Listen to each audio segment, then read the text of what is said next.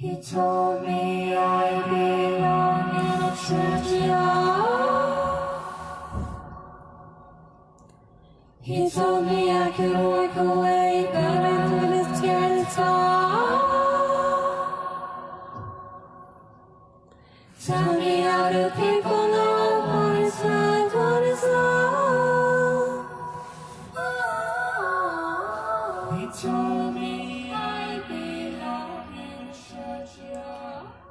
¿Qué tal? Buenas tardes a todos, a todas y a todes.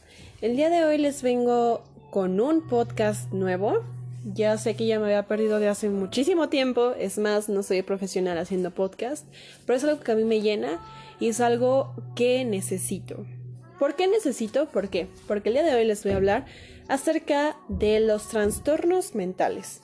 Algunos llaman neurosis, algunos ni siquiera creen que existen y algunos otros inclusive los trabajan.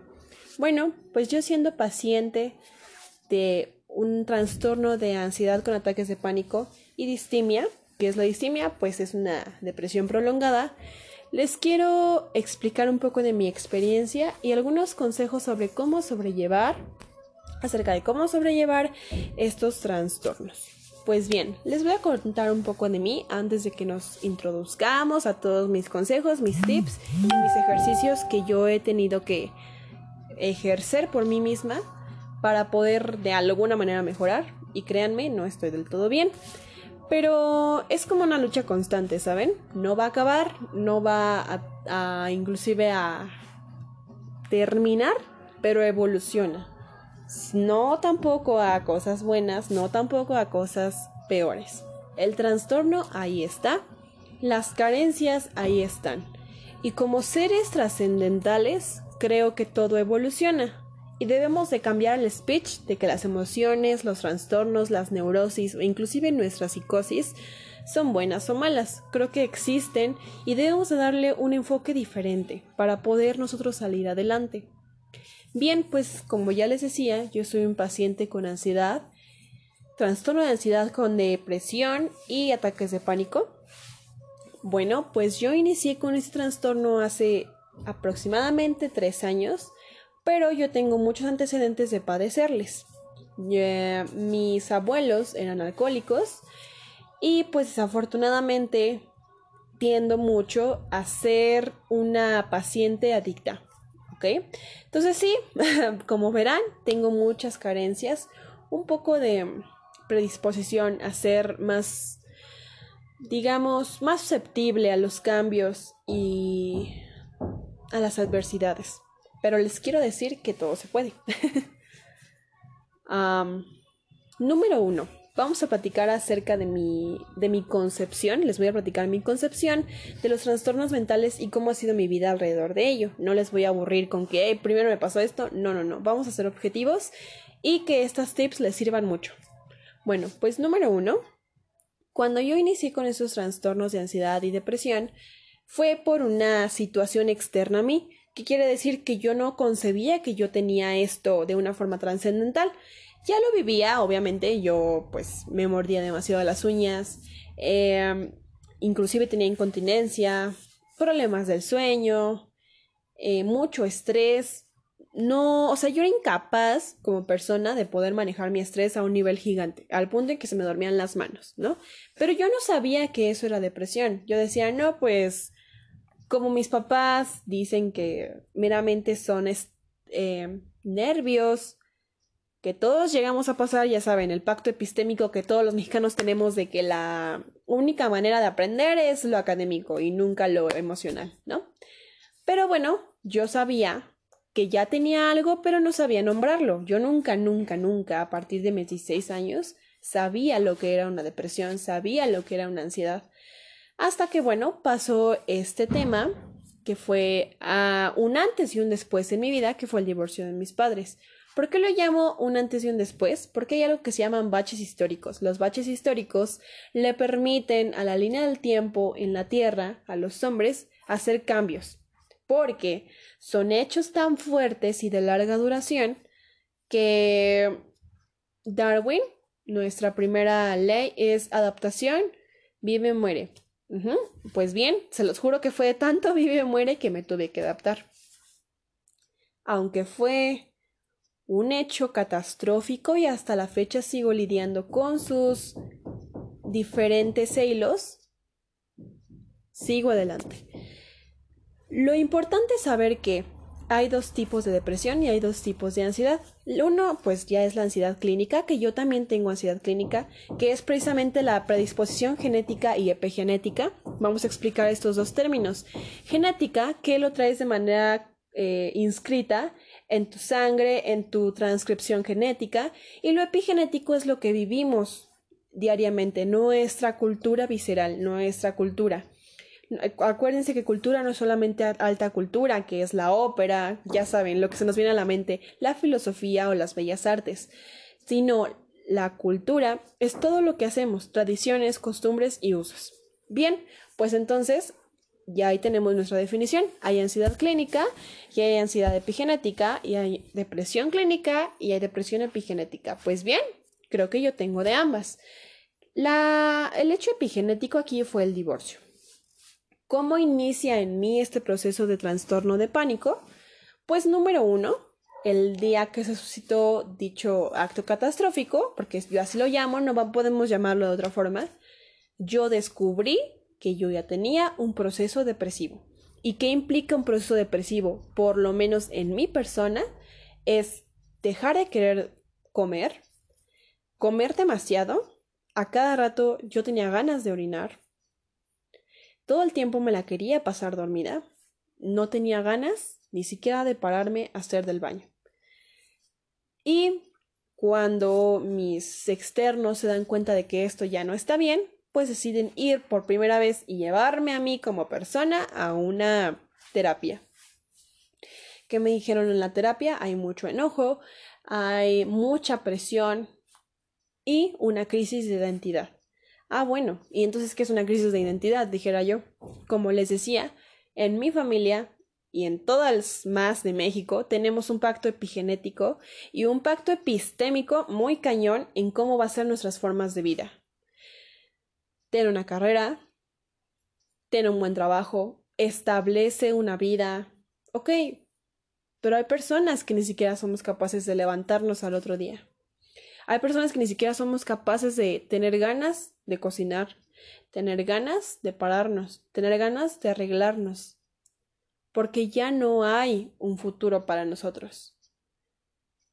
Y sumémosle que en México no hay una cultura, en, específicamente Latinoamérica, no hay una cultura de la salud mental por la desinformación que tenemos, pues estaba cañón, ¿no? Yo era así como que lo externo, la pública de la familia, porque no sabíamos ni qué onda con Alejandra, ¿no?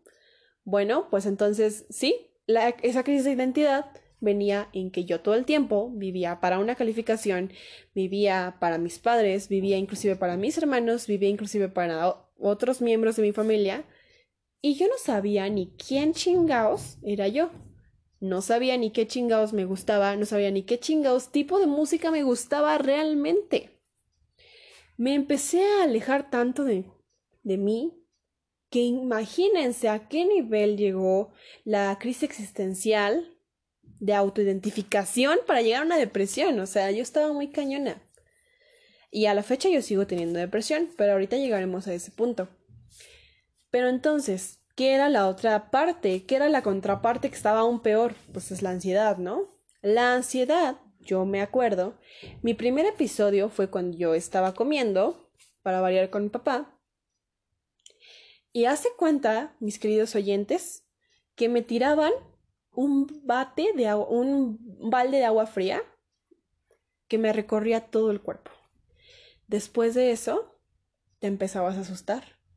Te asustas, se siente algo cañoncísimo en el estómago te da miedo, algo que ni siquiera sabes qué es, y en ese momento sientes que vas a morir. Y no es una exageración, no es algo que, insisto, hagan las personas con este trastorno para llamar la atención, es algo real que inclusive sientes, mis queridos oyentes, que vas a morirte. Y es una reacción real de tu cuerpo por la adrenalina descargada. La segunda vez fue cuando yo dije, ya basta, fue casi mi sexto ataque, pero yo no comprendía, mis queridos oyentes, qué me pasaba.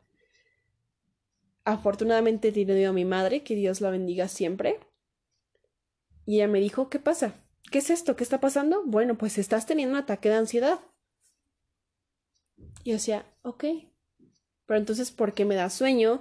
¿Por qué una vez que acaba ese ataque estoy temblando? ¿Por qué una vez que acaba ese ataque ni siquiera me puedo eh, yo enderezar? Bien. Porque además de que tu cuerpo está reaccionando a algo como si tuvieras miedo realmente, pues a eso súmale que tú y tus pensamientos son uno mismo en ese aspecto y están haciéndote estallar. Bien, pues esas dos situaciones pasaban en mi vida y siguen pasando actualmente. No es algo fácil de lidiar, no es algo que le deseo ni a mi peor enemigo, que créanme, tengo varios, y no, no son personas banales que me han sacado la lengua, no. Son personas que digo yo, todos los que cometen un hecho ilícito para con una persona, creo que esas personas se merecen lo peor. Pero créanme, mis queridos oyentes, ni a esas personas les deseo lo que yo paso cada que viene un ataque de ansiedad. Bien, esa es mi experiencia y ese es mi punto número uno.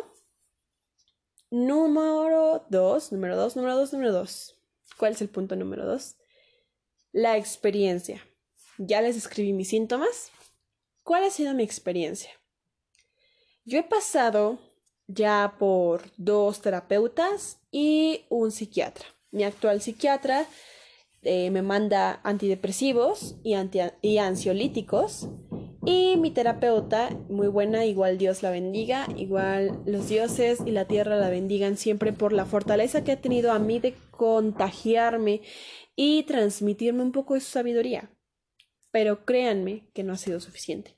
Bien, ¿cuál es la experiencia? Pues para empezar es frustrante. La frustración llega a ti por el hecho de que te comparas con las demás personas. ¿Y por qué nos comparamos con las demás personas? Porque, insisto, tenemos una cultura de inmediatez, tenemos una cultura de control, tenemos una cultura de, güey, hazlo ahorita. Y si no lo controlas ahorita, eres un débil, eres un bueno para nada. Y pues sí, efectivamente, llega a este punto de comparación con los demás en decir, ¿por qué no estoy haciendo esto el día de hoy? ¿Por qué ni siquiera tengo la fuerza de pararme a comer? ¿Por qué no puede acabar? ¿Por qué no puede pasar? Ya hasta les voy a hacer efectos de sonido, mis oyentes. No, no, no. Pero de verdad es frustrante, porque te comparas con las demás personas. ¿Por qué chingados no puedo llevar una vida normal? ¿Por qué no he hecho esto? ¿Por qué no me he quedado en la carrera? ¿Por qué cuando me pasan estos perros ataques de pánico, yo podría estar disfrutando de mi tarde conmigo mismo. No puedo, no puedo, mis queridos oyentes, no puedo. Ok. Número uno, te comparas cabroncísimo con tus exteriores. ¿Por qué? Precisamente por esta cultura del control, por esta cultura que nos dicta, es que si no controlas la situación en la que estás viviendo, eres una basura, eres una persona débil, no tenemos esa cultura de mostrarnos como somos, de una vulnerabilidad real. Esa vulnerabilidad real debe de existir siempre entre nosotros. Por favor, sean vulnerables, se los ruego. Entonces te comparas, ¿no? ¿Te comparas? Sí, efectivamente, a lo largo de este proceso, de este doloroso proceso, ahorita vamos con el punto 2, la comparación ha sido un punto de declive para mí. ¿Por qué? Como no tengo ese control en mi vida y todo el tiempo me han educado en tener el control, ser fuerte, bla, bla, bla, bla, bla, bla, bla, me comparo. Y la parte positiva de este punto de comparación es decir, basta esa comparación. Yo no quiero compararme, yo no quiero ser otra persona más que yo misma, me prefiero. Y en este ámbito filosófico que yo voy a abordar ahora que entré a la carrera, ¿por qué? Porque, bueno, eh, les quiero decir que yo soy UAMera, espero también quedarme en la UNAM, pero de quedarme en la UAM nada más, soy de la Facultad de Filosofía, de la División de Ciencias Sociales y Humanidades. Me ha servido también como un punto de autorrecuperación. ¿Qué es la autorrecuperación? Sí, en lo físico, porque en lo físico también te va de la patada, ese va a ser nuestro punto 3, pero en lo espiritual, es decir, güey, estás vacía, realmente estás vacía. Y ese vacío no se va a compensar ni con tu pareja, ni con el güey que venga a decirte, Alita, eres hermosa, porque yo sé que lo soy. No. Viene desde el punto de la vulnerabilidad en decir, güey, estoy vacía, realmente lo estoy. Pero este punto de autorrecuperación me va a servir para decir, número uno, ¿quién soy? ¿Cuál es mi identidad? ¿Y qué es mi identidad? No son cosas banales como de, ay, me gusta ir a, a empedarme. No, tampoco se trata de eso, que es muy válido también, ¿eh? Se trata de realmente quién soy, cuál es mi esencia. Me gusta la música clásica, amo la música indie, aunque me cuesta aceptarlo. Adoro, adoro, adoro, adoro la ópera New Age. Me encanta el reggaetón, sí, lo admito, me encanta el reggaetón, me encanta el perreo, pero ¿por qué? Porque son cosas que en mi esencia me llenan, que cuando estoy en ese entorno, en ese tipo de cosas, yo me siento plena. ¿Con qué otras cosas yo, querido oyente, yo, Alejandra, que hoy te estoy platicando, me siento llena? Me siento llena viendo programas de cocina, me siento llena cocinando, me siento llena haciendo felices a las personas. Me siento llena siendo yo. ¿Y qué siendo yo? No hay otra respuesta más que autoencontrarte, observarte. La autoobservación es buenísima, pero no en exceso, mi querido oyente. Autoobsérvate en decir, ok, a mí qué me gusta, qué es eso que aquello que me llama, que desde mi pecho irradia luz cuando yo lo hago. Puede ser lo que sea, de verdad que no te metan en la cabeza que hay cultura y hay cultura de nacos. O sea, güey, no digas eso, por favor. Ámate y di tu esencia, ¿no? En esa autorrecuperación desde la frustración. Número dos de la autorrecuperación es el amor, la sexualidad. ¿Por qué? Porque no, aunque no lo crean, parte de algunos eh, trastornillos que luego tenemos ahí es ese odio que tenemos hacia nuestra persona física. Porque aunque queramos vernos muy holísticos y decir que nuestra persona física y nuestra persona espiritual no son la misma persona, pues créanme que a veces sí. La imagen que nosotros tenemos de nosotros mismos, pero desde los ojos de otras personas, es la que más nos afecta. Y cabrón, ¿eh? Porque cuando ha pasado que decimos, no, no, no, es que en esta foto me veo así horrible. Es que en esta foto ni siquiera me gusta cómo volteo. O sea, güey, para el tantito. El amor a tu sexualidad va desde el hecho en que cuando te bañas, quitas tu toalla, te observas tus pechos, observas tus genitales, observas inclusive tu vello corporal. En decir, ok, tengo dos sopas en, este, en esta autorrecuperación corporal mejorar a lo que a mí me gusta, así te quieras meter dos kilos de silicona, mi querido oyente, se vale. A decir, así con estas lonjitas, con este vello, porque no debo de ser perfecta, a nadie le debo ser perfecta, a nadie le debo ser perfecto, me amo y acepto desde mi vulnerabilidad mis granos, mis imperfecciones. Ah, porque sí, también nos dicen que hay imperfecciones. ¿De dónde sacamos eso? Cada cuerpo, cada cuerpo con sus curvas, con sus diferentes marcas, estrías, granitos, verrugas, no me importa que les dé pena. Existen y persisten en este plano. Es aceptar desde mi vulnerabilidad mis, no sé, carencias de salud inclusive. Porque desde esos dos puntos hay que mirarnos, la autorrecuperación desde nuestra frustración y la autorrecuperación sexual, corporal, en decir, merezco también una vida sexual activa y no por eso me van a juzgar porque no hay nadie más inculto que el que juzga tu vida sexual, ¿eh? Ojito. Esas dos partes inician en el proceso. La autorrecuperación esencial y mi autorrecuperación física y sexual. Pero bueno, ese es mi punto uno para ti de mis tips desde mi experiencia.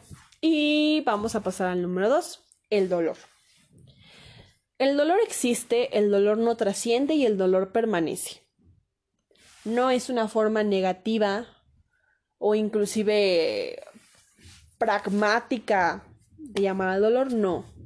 Cuando uno está pasando por dolor físico o emocional, uno siente que va a morir.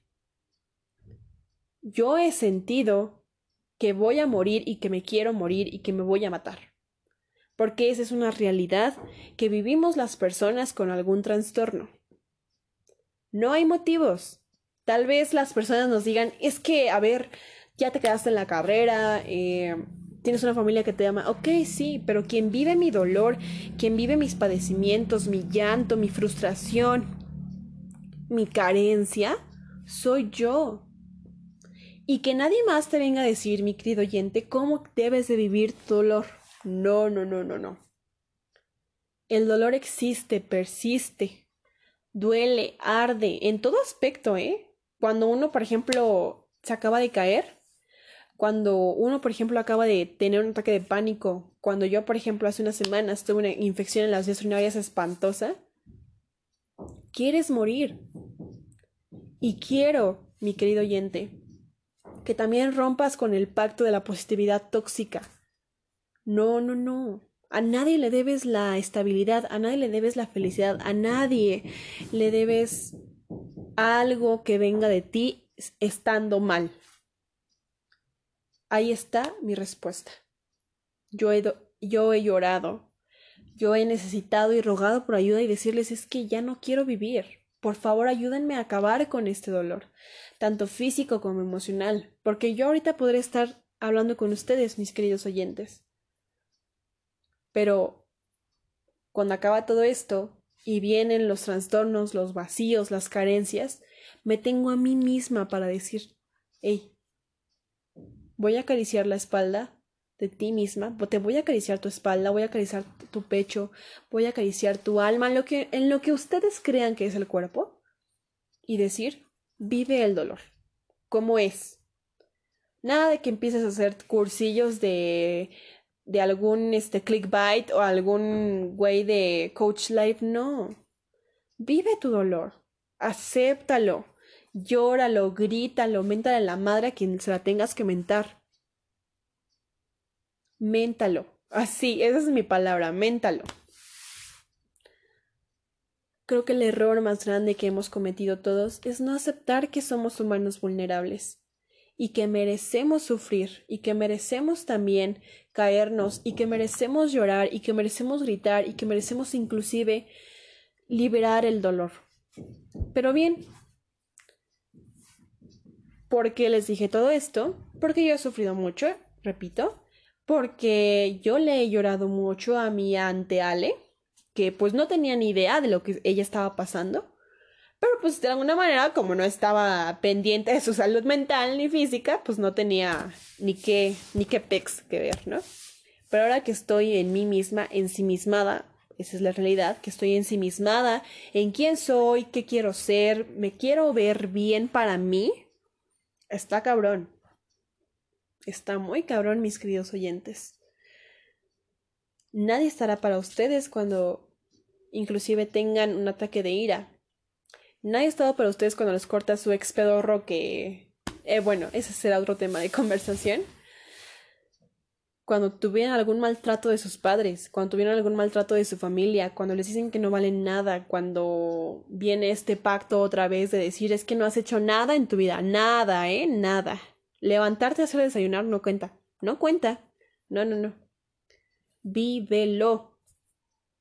Llóralo, exprésalo, cántalo, pero llóralo, súfrelo. Yo, por ejemplo, en este gran trayecto, y no grande por bueno, no, sino doloroso, he encontrado la paz en mi consuelo. Ese es mi segundo tip y mi segundo punto. El dolor lo encuentro en mi propio consuelo, en mi propia rutina. No pongámonos a pensar en algo holístico, en decir es que todo pasa. Sí, sí pasa, pero en el momento en el que estoy, pues yo siento que es eterno. ¿Cómo puedo pasarlo? Consuélate. No te juzgues a la hora de consolarte. No esperes que sea un trayecto de 20 días. No, lo siento. Yo sé que tenemos responsabilidades. Tenemos inclusive responsabilidades morales, las personas que ya son mamás, las personas que son padres, las personas que dependen de ellos, no sé, sus papás que no les no tienen el privilegio, porque es un privilegio, mis queridos oyentes, estudiar. Se vale también padecerle. Y el propio consuelo es lo que nos va a salvar de este catastrófico mundo. ¿Cómo es el consuelo? ¿Cómo es el autoconsuelo? Bien. Por ejemplo, cuando yo tengo un ataque de pánico, es horrible, es fulminante y siento que me voy a morir. Pero una vez que pasa, trato de encontrar elementos que me dicten que es el seguir viviendo, el seguir existiendo y el seguir luchando y más bien aceptando mi trastorno, me dicte que esté correcto seguir adelante. ¿Qué son esas cosas? Para mí la música. La música me llena, me fortalece. Yo misma me toco mis articulaciones, sobo mis hombros, me doy un gran abrazo y decirme estás bien. A pesar de que la vida y el mundo se esté desmoronando a tu alrededor, tú eres tú. Y lo que pasa dentro de ti y lo que pasa fuera de son dos cosas paulatinamente diferentes o radicalmente diferentes. Yo decido, mi querido oyente, tú decides, todos decidimos cómo hacer nuestro proceso de curación.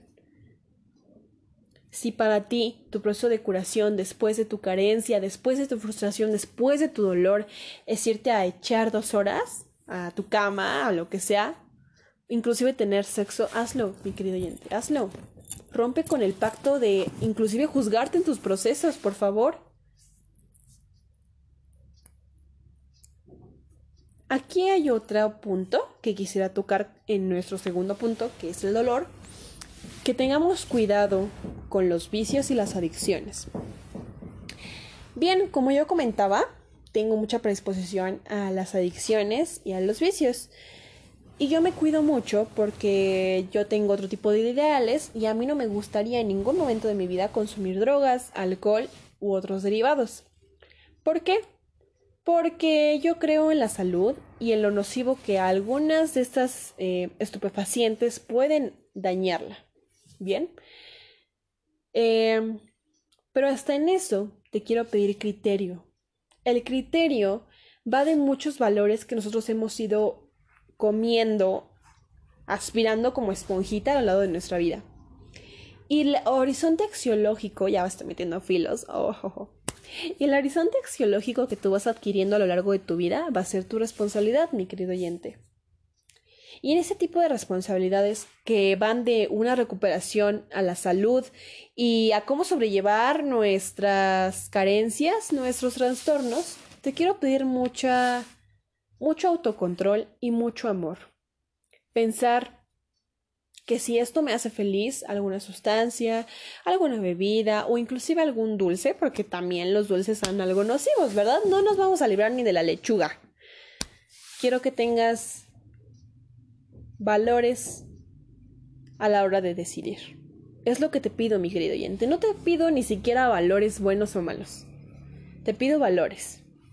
Para que cuando uno responda hacia sí mismo y no salga con aquellos discursos positivos tóxicos de decir es que a mí no me educaron para poder decidir, ok, el privilegio de haber sido educado tal vez no lo tuviste, porque también la educación en cuanto a valores es un privilegio hoy en día por la desinformación que manejamos. Pero que esos valores que tú ves adquiriendo a lo largo de tu vida y a lo largo de tu proceso sean solamente tuyos valores que tú decidas tener a la hora de consumir ciertas sustancias. Te pido eso. Y te pido la cautela de que sea algo solamente bueno para ti. Porque el proceso, lamento decirte que es exclusivo. Que la moral nos han enseñado muchas veces que es colectiva. No, no, mi cielo. Sí, insisto, vamos a, vamos juntando valores. A lo mejor de mi papá alcohólico agarré el valor negativo, negativo, positivo, ya sabes, de mm, engañar. Y a lo mejor de mi madre, que casi siempre pasa así, ¿verdad? Pero bueno, no nos vamos a poner a juzgar aquí.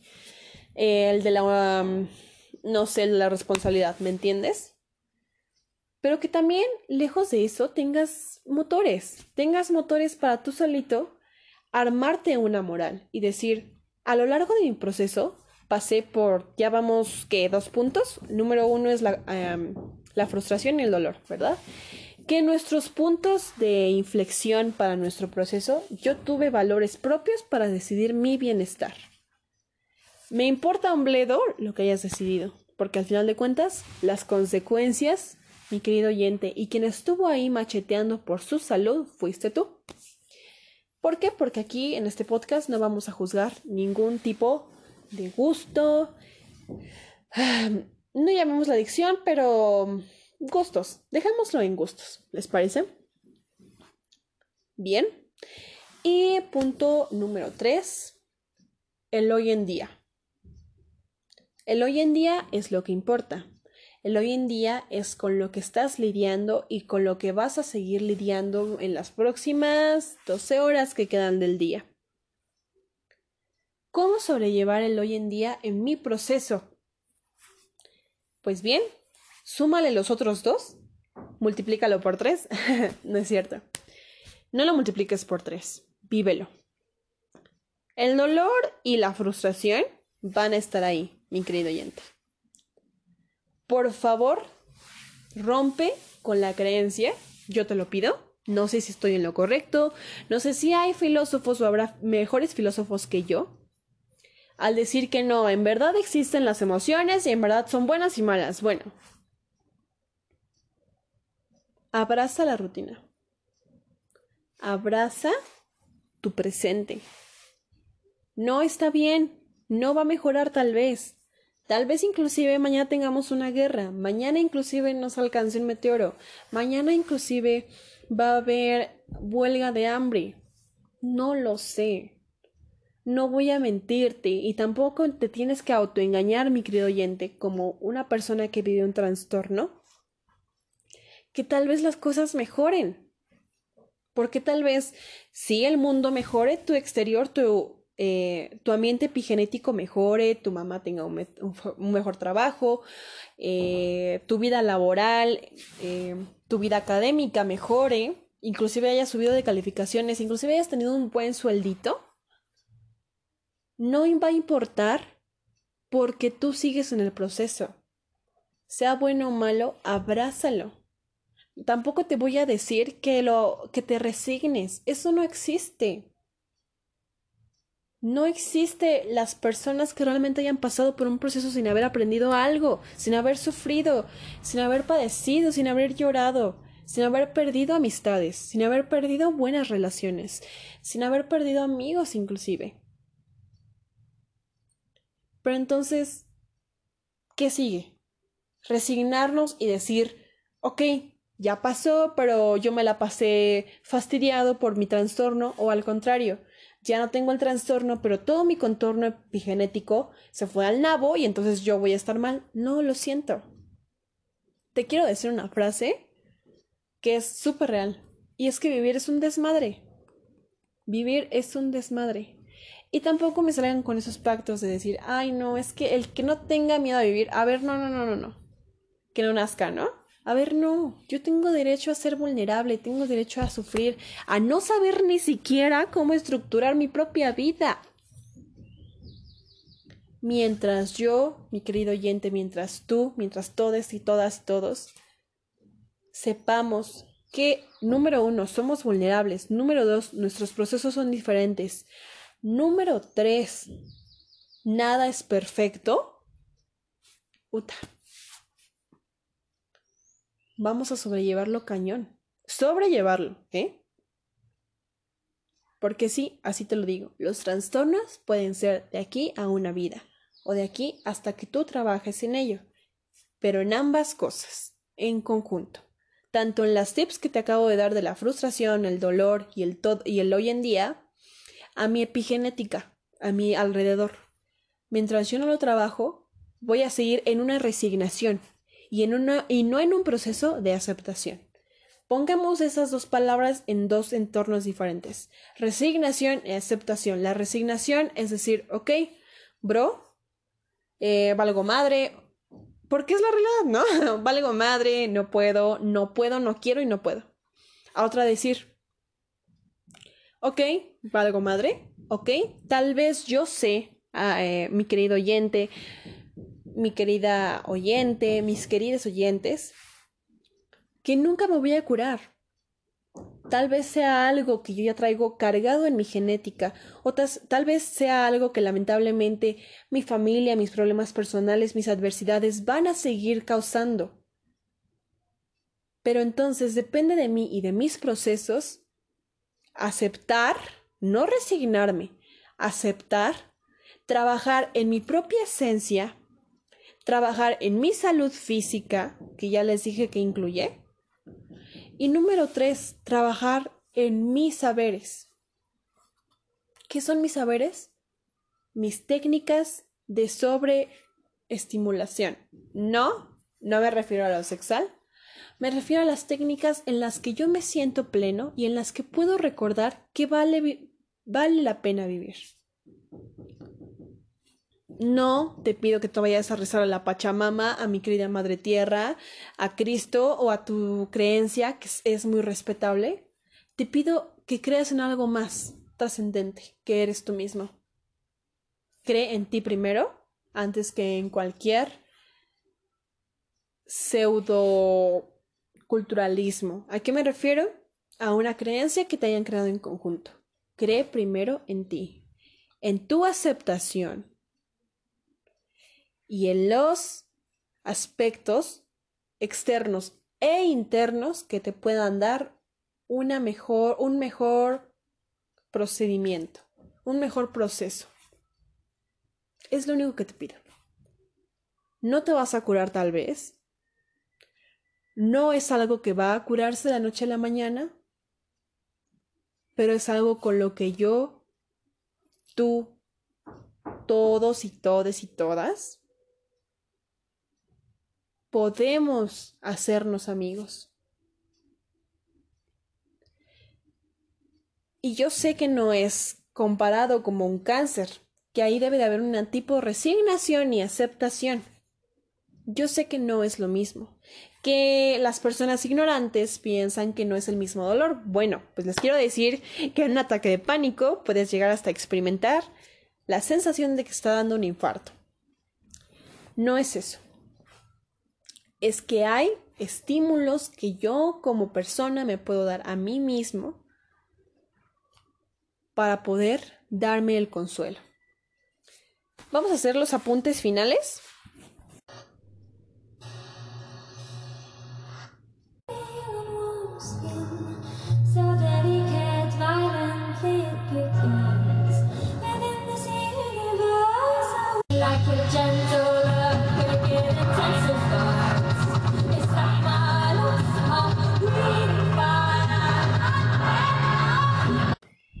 Entonces vamos a dar las tips finales para poder despedirte con una canción.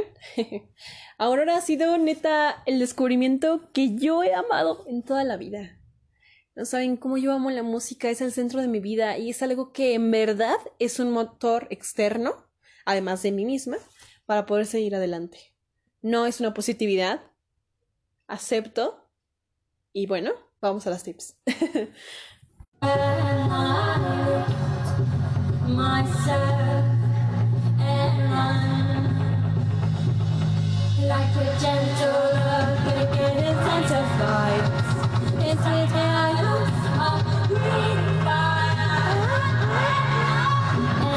Ya, ahora sí. Pues número uno, vamos a darle el enfoque de la autorrecuperación desde la frustración. Recuerden, cuando estamos pasando por algún tipo de trastorno, es normal la frustración desde un punto de comparación en lo material. ¡Ay, qué rápido sonó eso! Lo material no nos involucra, no nos define. Regreso a la famosa frase está bien no estar bien. Cultura mexicana, que pasa el del gas, el de las tortillas. También abracen, abracen su... es frustrante, les digo que es frustrante tener que a veces lidiar con cosas externas. Bien, las tips ya. Lo material no te define, mi querido oyente. Lo material va a trascender, eso sí evoluciona, sí o sí. Pero vamos a verlo como la autorrecuperación de tu esencia. ¿Quién soy? ¿A dónde pertenezco? ¿Con quién me identifico? ¿Quiénes somos los que me nutren? ¿Quién quiero llegar a ser? ¿O quién ya soy y quién quiero ser para siempre? ¿Cuáles son mis verdaderos valores? ¿Qué música, qué cosas, otras cosas banales o qué otras cosas brillantes a mí me identifican? ¿Quién realmente soy en todo esto? ¿Quién realmente soy en mi adversidad? Número dos, dolor. Eh, ah, bueno, perdón, perdón, perdón. Les digo que esto está súper caña. la recuperación física, mis queridos oyentes. La recuperación física no es la famosa me acepto como soy. No, me acepto como yo quiero ser. Rompe también con el pacto de cosas vanas, cosas de alta cultura o cosas de pobre cultura. Todo es cultura, mi querido oyente, todo. Métete 10 kilos de silicona, métete 10 horas al gym. No hagas ni madres al final de cuentas, quien tiene los valores y quien tiene las consecuencias y quien tiene los motores eres tú. Ámate con lo que ya está, no con lo que quisiese ser. Y si quisiese ser alguien más, hazlo ya. Recupérate, tanto en lo sexual, vive tu sexualidad. Recupérate en lo esencial. Recupera quién sos, como dicen. Y bueno, como último punto, el ahora y el hoy. El hoy, el ahora, el ahora y el hoy.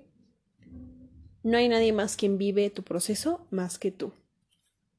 No hay nadie más quien va a estar ahí para darte una chasquida o alguna otro tipo de recuperación para que salgas adelante. Tampoco voy a darte falsas esperanzas acerca de que te vas a curar. No voy a darte una positividad física, no te voy a dar una positividad espiritual. Abraza la rutina, abraza tu padecimiento y encuentra cosas en tu exterior y en tu interior que llenen ese vacío que todos tenemos al nacer. Todos en absoluto. No necesitas personas, no necesitas comida tampoco, ¿eh? Necesitas cosas, primero, físicas las analizas y entonces esa es tu esencia. Cuida tu esencia en tu proceso. Es lo que te quiero decir. Con estos tres puntitos me despido y te voy a dejar con una canción de Aurora em, que se llama Gentle Earthquake. Es una canción para que te relajes, para que termines este podcast con muchas dudas, con muchos comentarios, con muchos reproches a mi forma de pensar. No lo sé. Soy una filósofa en potencia y soy estudiante de la, de la Universidad Autónoma Metropolitana. Y con esto te digo adiós, nos vemos en la próxima.